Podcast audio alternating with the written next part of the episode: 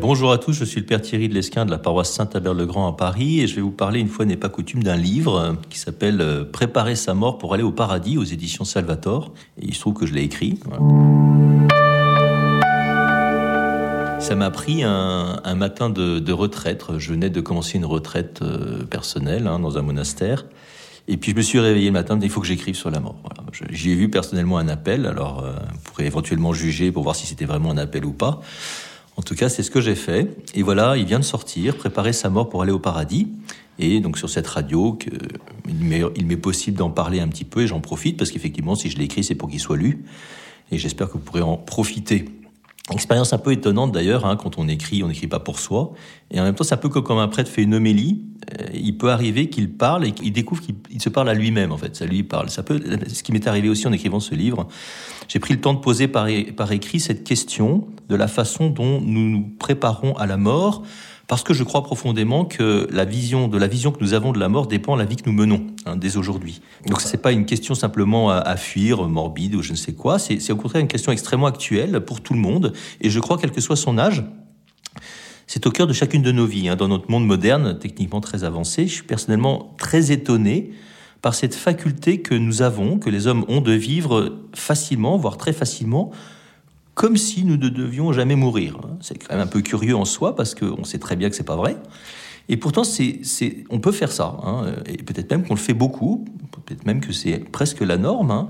On n'y pense pas. On ne veut pas y penser. On fait, on fait comme si ça n'arrivera pas, quoi. Et s'il en est ainsi, alors c'est un peu comme si nous vivions dans une sorte d'illusion, euh, de mensonge permanent que nous nous faisons à nous-mêmes, malgré quelques rappels cruels, hein, qui, sont d'autant plus insoutenables. Alors, à ce moment-là, à côté de ceux qui s'efforcent encore d'y penser souvent, de s'y préparer, il y a au moins deux catégories de personnes.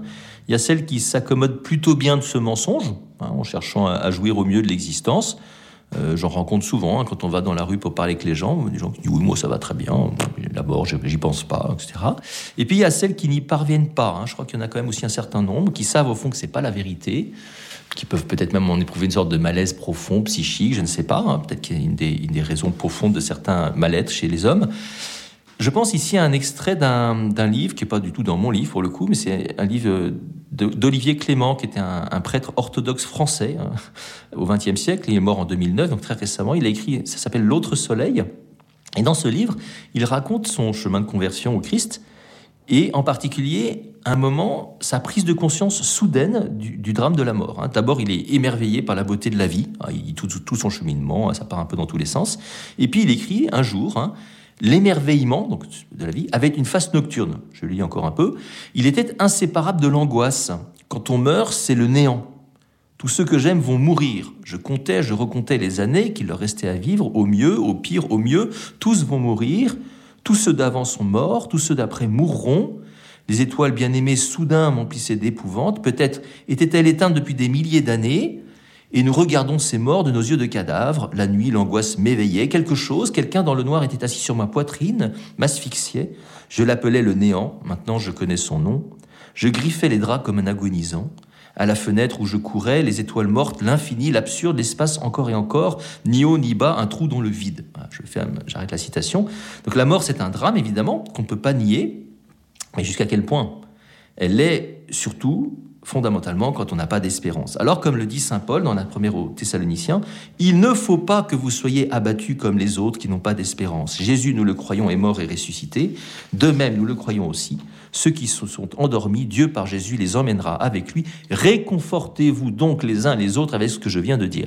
c'est un peu l'objet de mon livre, hein, cette phrase de Saint Paul, même si je reviens aussi sur la vraie signification de l'espérance, qui n'est pas une simple croyance déconnectée du réel, de la vérité, hein, que le croyant est heureux de savoir, lui, que la mort n'est pas un simple drame, mais une promesse de vie bienheureuse qui n'aura pas de fin.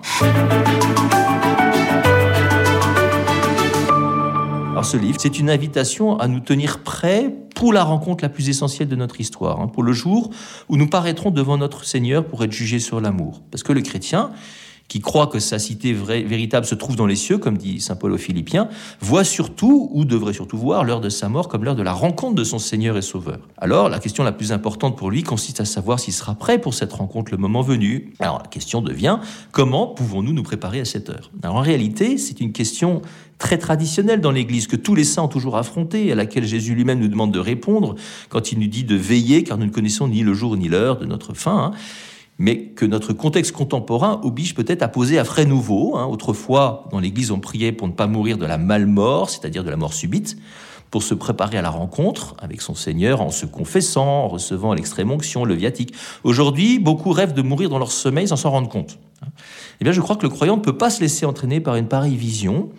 Il doit non seulement chercher à se préparer à la rencontre ultime avec son Seigneur, mais il doit l'anticiper, quoi. Comment, par exemple, être sûr de, de se confesser avant de mourir?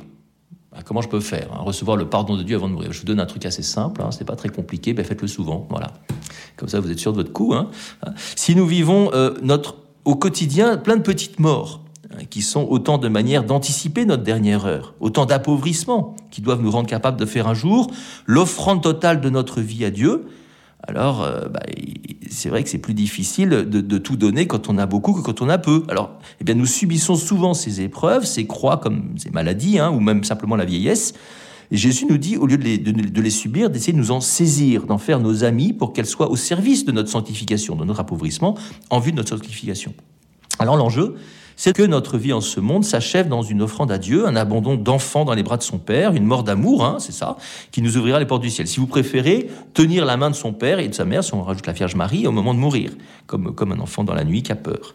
Ce livre se veut concret, à la fois concret, spirituel aussi, hein, pour nous aider à apprivoiser cette mort que nous aurons tous à vivre et qui peut se présenter soit comme un drame, soit comme une immense espérance et que nous pouvons même en venir à considérer avec certaine impatience, comme une de ces amies que j'ai connue qui est décédée et qui disait qu'elle avait hâte de voir ce qu'il y avait, quoi, ce qui allait se passer.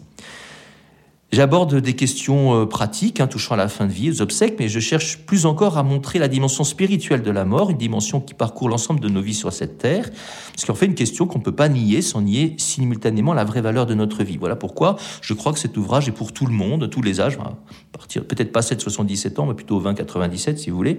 Je l'avais d'abord intitulé Préparer sa mort pour vivre dans l'éternité, pour signifier que cette éternité divine est le tout de l'espérance chrétienne, et ça s'anticipe dès maintenant et c'est à vivre maintenant. Voilà. L'éditeur a pensé qu'on pouvait mettre plutôt euh, le paradis explicitement, mais l'idée reste la même. Aujourd'hui, il n'y a de vrai bonheur qu'éternel. Comme le dit Jésus dans l'Évangile à plusieurs reprises, à celui qui a, en donnera encore, à celui qui n'a rien, on enlèvera même ce qu'il a. Eh bien, cette vie éternelle, c'est la vie de l'amour de charité. Hein. Dieu n'est qu'amour, et c'est en lui que se trouve notre vocation éternelle. Eh bien, au terme de notre vie, nous serons jugés sur cet amour, nous dit Saint Jean de la Croix, Qu'est-ce que, l'amour? Comment vivre à ce point d'amour que nous devenions pleinement aptes à sa vie divine? C'est un enjeu de grâce, bien sûr, un don de Dieu gratuit, mais cela ne se fera pas sans nous pour autant, car notre dignité humaine nous conduit précisément à pouvoir faire des choix bons ou mauvais. J'espère que vous en profiterez bien. Bonne journée.